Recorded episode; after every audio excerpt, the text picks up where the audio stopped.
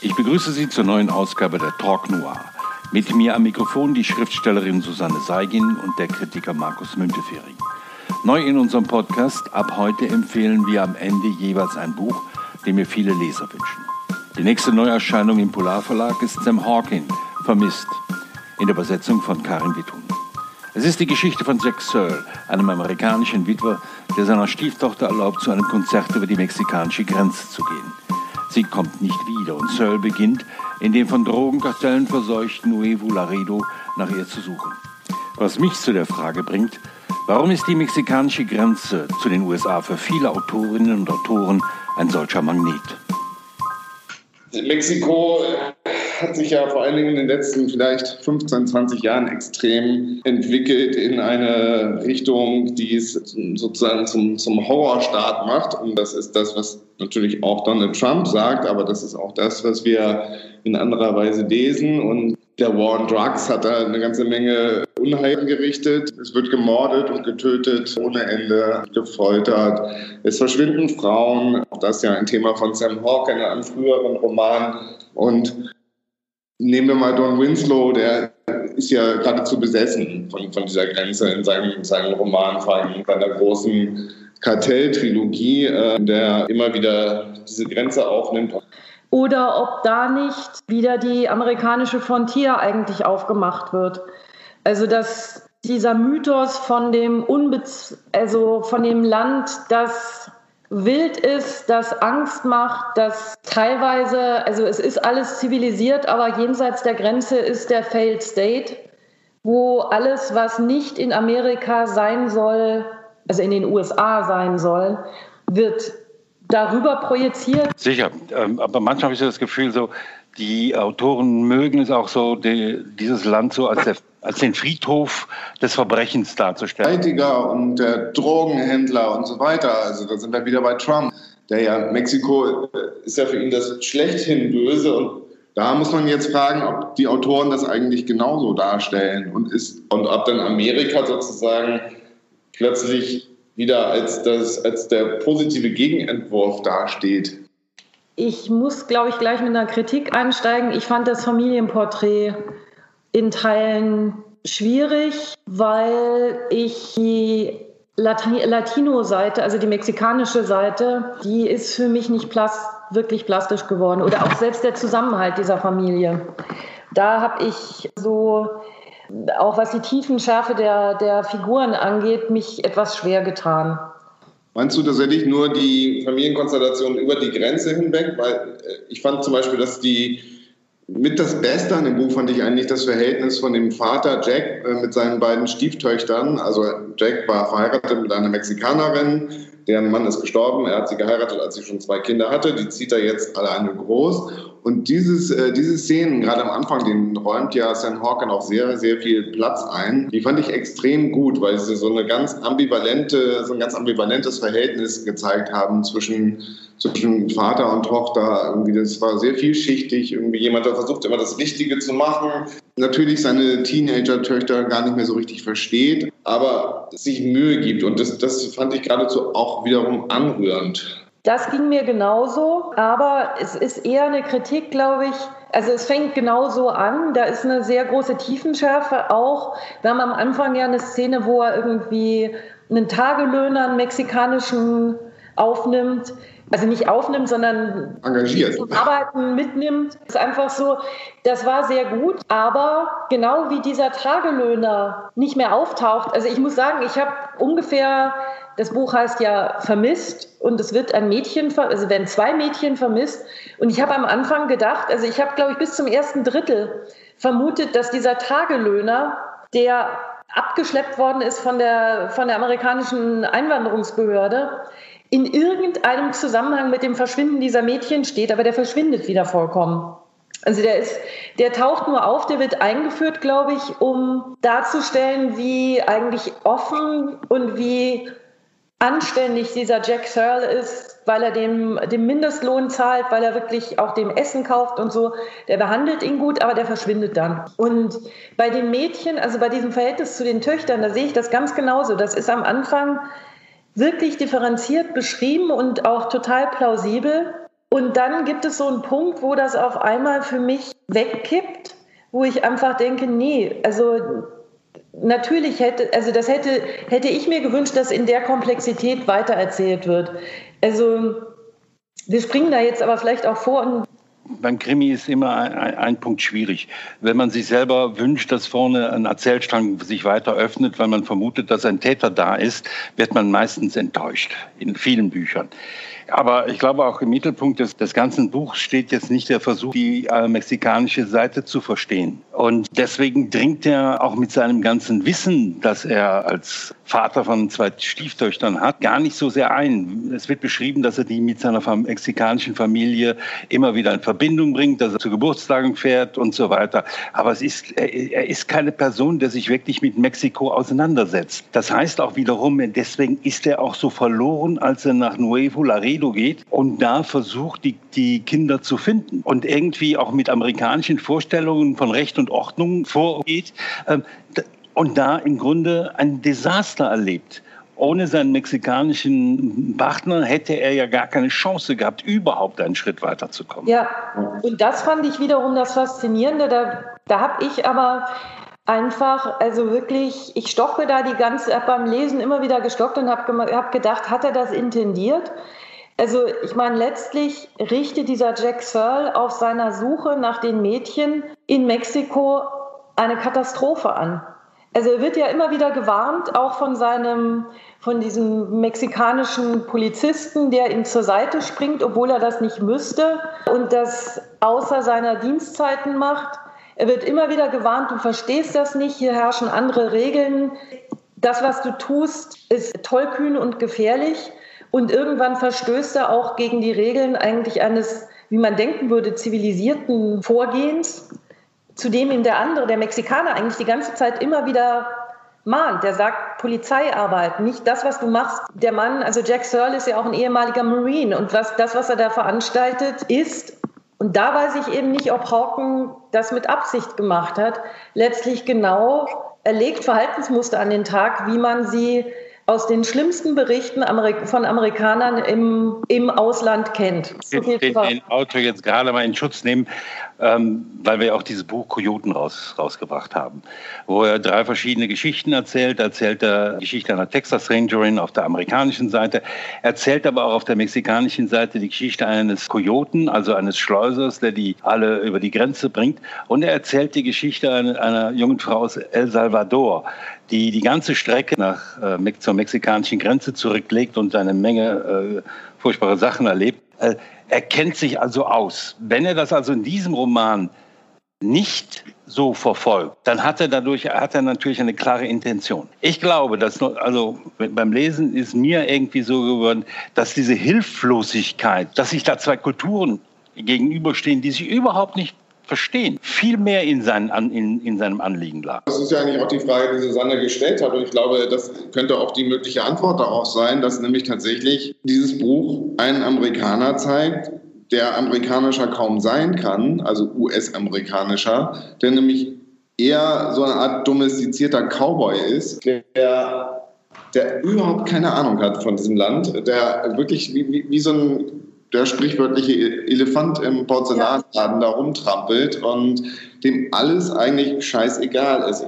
Vielleicht, und das hat mit der Grenze zu tun, ich hätte eine kurze Passage rausgesucht, die würde ich ganz gerne vorlesen, die da vielleicht ein bisschen das noch verdeutlichen könnte. Wer hinter der Brücke eine andere Welt erwartete, wurde enttäuscht. Die Straßen sahen genauso aus wie im Norden, nur dass die Läden spanische Aufschriften trugen und es wenig Weiße unter den braunen Gesichtern gab. Jack navigierte vorsichtig durch die Straßen, passte auf, nicht zu schnell zu fahren, denn die Polizei war überall und wo sie nicht war, stand die Armee. Angst hatte er keine. Die Soldaten zeigten aus guten Gründen Präsenz. Man musste schon blind und taub sein, um sie nicht zu kennen. In den Nachrichten kamen ständig Berichte über Morde und Schießereien, auch wenn Jack noch nie welche miterlebt hatte. In seinen Augen sah Nuevo Laredo aus wie immer und fühlte sich an wie immer, obwohl er wusste, dass es sich verändert hatte. Die Menschen, denen er begegnete, waren freundlich. In den Geschäften wurde sein Geld gerne genommen. Vielleicht hatte er einfach Glück gehabt oder vielleicht war alles nicht so schlimm, wie behauptet wurde. Für mich klingt das wie jemand, der es einfach nicht rafft. Also ja.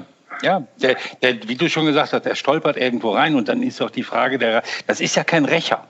Also ist ja nicht so ein Amerikaner, so wie man es auch gerne hat, der über die Grenze geht und da am liebsten alles umnietet, was, was ihm in den Weg kommt, sondern ist jemand, der Gewalt lostritt aus, aus Unbedarftheit und ja. plötzlich ja. Zu, also plötzlich zu jemandem wird, der zu Gewalt greift. Total. Das hätten wir uns am Anfang des Romans überhaupt nicht vorstellen können. Sein größtes Problem war eigentlich sein Cholesterinspiegel. Ja. Fastfood, das er sich reingestoppt hat und den zwei Liter Spreitflaschen, die da ständig beim Abendbrot auf dem Tisch stehen. Also. Das fand ich wiederum genau das Faszinierende, wie schnell der umkippt und eben Dinge tut, wo man wirklich sagt, okay, der ist im Krieg, der Mann. Und dann kehrt er über die Brücke zurück, ohne da jetzt viel verraten zu wollen, aber er kommt versehrt zurück und ist nachher in den letzten Szenen eigentlich ein traumatisierter Veteran und hat vorher Vietnam angerichtet in, in Mexiko. Also er hat die Leute, die er, die eigentlich so Bollwerke der Zivilisation dort hätten sein können, auf die man hätte aufbauen können, hat er preisgegeben. Also das ist seine Schuld, dass da jemand stirbt, der für ein ganz anderes Mexiko gestanden hätte. Das hat er mit seiner Unbedarftheit zu verantworten. Und da kommen wir dann wieder auf meine Familiensache zurück. Er fährt immer wieder über die Grenze. Er sieht, wie die Situation dort ist. Dort steht Armee, dort steht Polizei in allen Ecken. Dann lässt er seine halbwüchsige Tochter da alleine zum Konzert rüberfahren. Und wir reden, es ist über die Grenze rüber, also es ist in der gleichen Stadt. Alle sagen ihm, es ist scheiße gefährlich. Und ja, die ist 19 oder die hat ein eigenes Auto. Aber da wäre so für mich die Idee, wenn man sowas macht, wieso fährt keiner von den Vätern, weder von der mexikanischen Seite noch er, dahin und holt die Tochter ab? Also da ist diese Idee, ist ja alles sicher. So, ne? Ignorant, da sind wir wieder beim Thema. Es ist natürlich dann auch die Frage, wie sehr sich dann bestimmte Bevölkerungsgruppen überhaupt mit dieser Thematik beschäftigen. Sie lesen sie, aber sie zieht irgendwie an, an ihnen vorbei. Und das ist der Kernpunkt. Das ist ja auch das, die Schuld, die er auf sich lädt, dass er das gemacht hat. Mhm. Dass er sich da hat zu überreden lassen. Entschuldigung, wenn ich dich unterbreche, weil sein Schwager der hätte die Mädels ja retten können, denn es gab ja diesen einen ungeklärten Anruf, den er nicht angenommen hat. Aber sein weinerlicher mexikanischer Schwager lag schon angeduselt in der Ecke rum. Und da muss ich dann sagen, da kommen dann so Elemente rein, wo ich denke, ah nee, also es geht auch viel um Weinen und nicht weinen und Jack weint nie oder ganz am Schluss, glaube ich, kurz mal. Aber sein mexikanischer Schwager ist eigentlich immer kurz vorm Nervenzusammenbruch und so ein bisschen, also von Anfang an schon so ein bisschen aus dem Ruder gelaufen. Also da sind so Elemente, wo ich denke, nee, was mir gerade noch eingefallen ist mit, genau, da ist eine Szene auch so, um nochmal diese Unbedarftheit und dieses amerikanische vielleicht auch hervorzuheben. Es gibt ja noch die zweite Tochter, die kleine, die er, als er auf seinen Zug nach Mexiko geht, alleine zurücklässt. Und die ist wirklich noch ziemlich jung. Und wir haben sie vorher erlebt als hauptsächlich auf ihr Handy fixiert. Und also einfach so ein typischer Teenie. Und der lässt da einen Haufen Geld da und sagt, tut mir echt leid, ich muss das tun und ist weg. Und dann, wo es am Ende wirklich hart auf hart geht und nicht klar ist, wie er da rauskommen wird, denkt er, ja, was soll denn jetzt mit der Kleinen passieren? Ach, der Staat wird sich schon kümmern. Und da muss ich wirklich, also da saß ich da und habe gedacht, ist das, das dass dieser Mensch in sich völlig ähm, unbedarft ist. Und die Frage, die sich ja auch stellt, ist, äh, dürfen wir nur noch über Helden schreiben? Die alles richtig machen, sich nach allen sichern versetzen? Nein, ist das, nicht eher, ist das nicht eher der Versuch, diese Unbedarftheit der amerikanischen Bevölkerung deutscher Themen gegenüber ähm, in einen Roman, in eine Geschichte zu packen? Wenn das das ist, dann ist es gut. ja, aber ein, ein Zeichen ist jetzt, dass wir hier als äh, drei weiße, privilegierte Menschen seit über 20 Minuten tatsächlich über den weißen Protagonisten dieses Buches reden und den zweiten Protagonisten, der ja. fast genauso wichtig ist, für mich eigentlich die viel interessantere Figur noch ja. ist, äh, noch gar nicht erwähnt habe, außer irgendwie als Opfer einmal kurz. Vielleicht sollten wir noch ein bisschen über Gonzalo, den Polizisten, reden, den mexikanischen Polizisten, der nämlich Jack zur Seite steht, um ihm in, sein, äh, in seinem Möglichkeitsrahmen äh, dabei zu helfen, äh, seine verschwundene Tochter und seine Was ist sie denn eigentlich? Also die Cousine. Cousine? Nein, das ist die Quatsch. Seine Nichte. So. Nichte, seine Nichte, genau. Mhm. Ja. Zu finden. Und das finde ich eigentlich die, die wirklich interessantere Geschichte, weil äh, dadurch nämlich kriegt man ein viel besseres Bild irgendwie von dem, was auf der anderen Seite der Grenze abgeht, ohne dass wir jetzt irgendwie so in Don Winslow irgendwie Overkill, Maschinengewehr, Feuer, Folterorgie geraten, sondern da erzählt es von einem ganz normalen, einfachen Polizisten, einem Polizisten, der tatsächlich auch früher mal Geld genommen hat von, von den Kartellen. Denn wir wissen ja alle, Plato, Plomo, Silber oder Blei, äh, was anderes bleibt ja eigentlich kaum übrig, der dann aber trotzdem einen anderen Weg gegangen ist. Und der jetzt versucht als aufrechter Mensch irgendwie diesem Amerikaner, dem, der ihn ja eigentlich gar nicht interessieren muss, zu helfen. Und, und dann komplett irgendwie auch so zwischen die Räder gerät.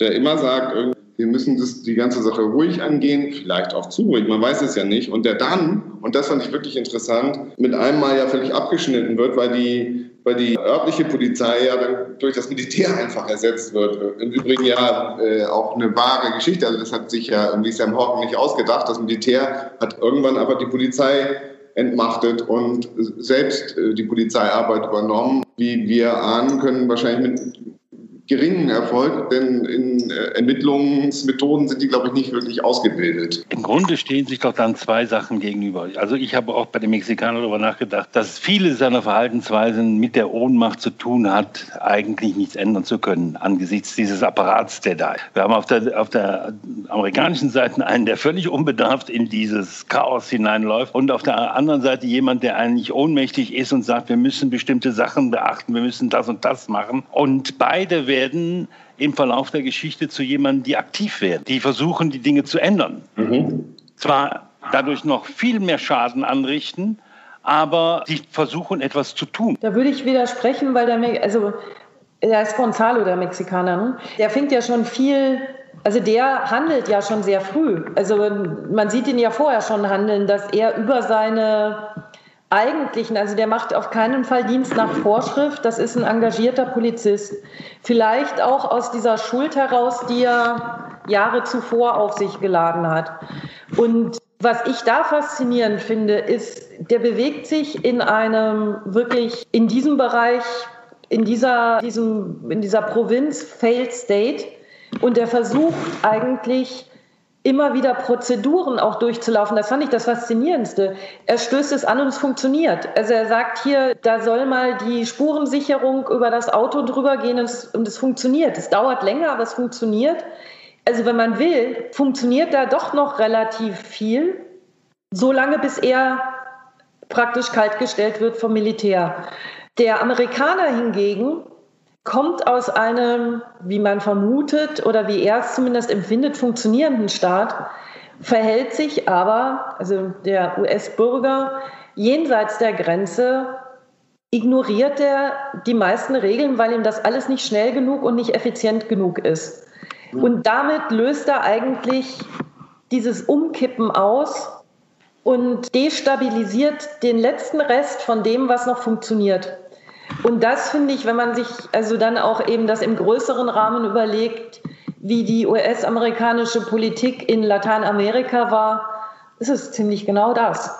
Also so reintrampeln, nicht genau wissen, wo man sich da eigentlich bewegt und aus Versehen einfach mit dem Ellbogen und nicht nur mit dem Ellbogen, sondern auch mit anderen Mitteln das bisschen, was noch funktioniert, auch noch platt machen.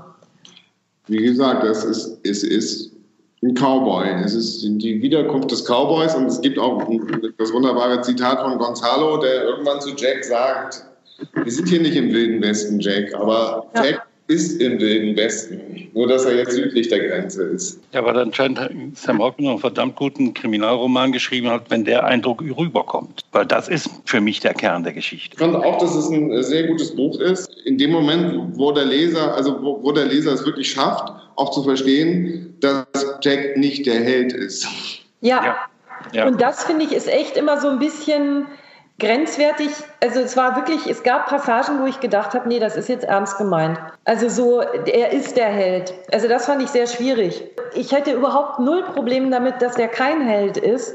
Ich hatte nur immer mal wieder, möglicherweise auch aus der Unkenntnis der anderen ähm, Texte von Hawken, war ich mir nicht ganz sicher, ob das wirklich so gemeint ist. Also ob der wirklich, also ob das nur meine Interpretation ist, dass dieses Unbedarfte äh, tatsächlich als Unbedarftes gewollt ist oder ob das nicht doch in den ganzen Männlichkeitsgehabe nicht doch einfach auch ein Heldenaspekt immer noch in sich birgt. Also ob da Hocken nicht, nee, meint ihr nicht? Also das wäre meine, also dann hatte ich es einfach. Alles, das liegt aber dran, weil wir, weil wir ja die anderen Bücher kennen und ja. deswegen auch wissen, wie er sich mit, da haben wir einen kleinen Vorteil gegenüber. Aber es ist ja interessant, dass du die, nur dieses Buch äh, gelesen hast, für dich dieser Zwiespalt dann mhm. sich auftat. Genau, also das ist wirklich, ich hatte da immer wieder so die Frage, ist das soll der so sein? Also ist das intendiert, das zu zeigen, dass der so ein wirklich, wie Marco schon gesagt hat, der Elefant im Porzellanladen ist? Oder ist es nicht so, dass das eigentlich für gut befunden wird? Also dass dieses amerikanische, ich setze mich jetzt mal durch, hier passiert ja nichts, die kriegen ja nichts auf die Kette mäßige, nicht doch auch, aber ich meine, es bringt ihm ja im ersten Ansatz, bringt es ihn tatsächlich zwei, drei Schritte weiter. Ja, aber am Ende ja nicht wirklich. Und nee. ich glaube, dass, man muss das so lesen. Also man muss es so lesen, wenn man die anderen Bücher von Sam Hawking kennt. Man muss es so lesen, wenn man einen Essay kennt, den ich euch sehr empfehlen kann, den Sam Hawking mal äh, für eine Anthologie geschrieben hat, den man beim Kulturmac Crime Mac nachlesen kann. Der Ein-Dollar-Cheeseburger heißt der, wo man sieht, wie differenziert er sich mit der Geschichte auseinandersetzt. Und ich finde es gut, dass es irgendwie, dass es so eine Ambivalenz gibt, so eine Ambiguität. Das ist ja irgendwie, ich meine, wenn man James Elroy liest, könnte man jetzt auch denken, dass irgendwie seine völlig kaputten, geisteskranken, misogynen, fremdenfeindlichen Figuren Helden sind, was sie natürlich nicht sind, obwohl bei James Elroy weiß man das nicht so genau, aber die nicht im Geheimen dann doch bewundert. Aber äh, dann relativ klar, es ist mich wirklich erst am Schluss geworden in dieser finalen Szene auf der Brücke, wo ich dachte, nee, also das wenn ich mir das so durchlese, das, das ist kein Held, das ist einfach. Verraten wir das Ende nicht. Nein, nein. Auf jeden Fall ist das Ende, um vielleicht zum Anfang zurückzukommen, eine enorme, also die letzten vielleicht 50 Seiten oder sowas sind eine enorme Grenzüberschreitung in jedem Sinne. Ja, ja. Ja, ich würde gerne etwas dazu sagen, aber dann müssten wir über das Ende sprechen. Wollen wir lieber über andere Bücher sprechen jetzt? Also ich empfehle Ben Lerner, die Kopeka-Schule, die jetzt im Surkamp Verlag herausgekommen ist, in der Übersetzung von Nikolaus Stingel. Es ist die Geschichte von Adam Gordon, der eine Highschool in den USA besucht und ein Meister im Debattieren ist. Seine Eltern sind Psychotherapeuten und arbeiten bei der Foundation.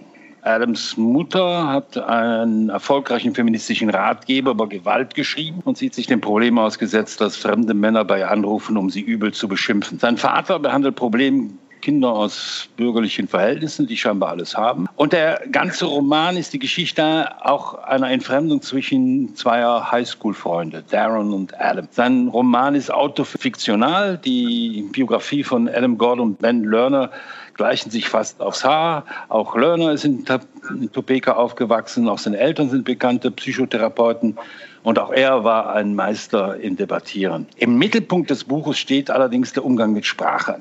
Alles dreht sich um die Kunst des Debattierens. Nicht zuletzt das Schnellsinn. Das ist ein Wettbewerb, bei dem die Teilnehmer in einem rasenden Tempo, so ähnlich wie wir, äh, Argumente aus, austauschen und ähm, die Themen zu den Beiträgen zufällig ausgewählt werden. In dem ganzen Roman werden alle relevanten Felder vom Rassismus über Feminismus hin zu Antisemitismus und Missbrauch äh, angesprochen und letztlich vor allem der männlichen Gewalt nachgespielt. Also nur zu empfehlen. Äh, ich empfehle ähm, ein neues Buch vor kurzem erschienen von einer amerikanischen Autorin, die koreanischen Hintergrund hat. Also ihre Eltern sind vor einem halben Jahrhundert äh, nach, äh, in die USA gekommen. Sie ist in Los Angeles aufgewachsen.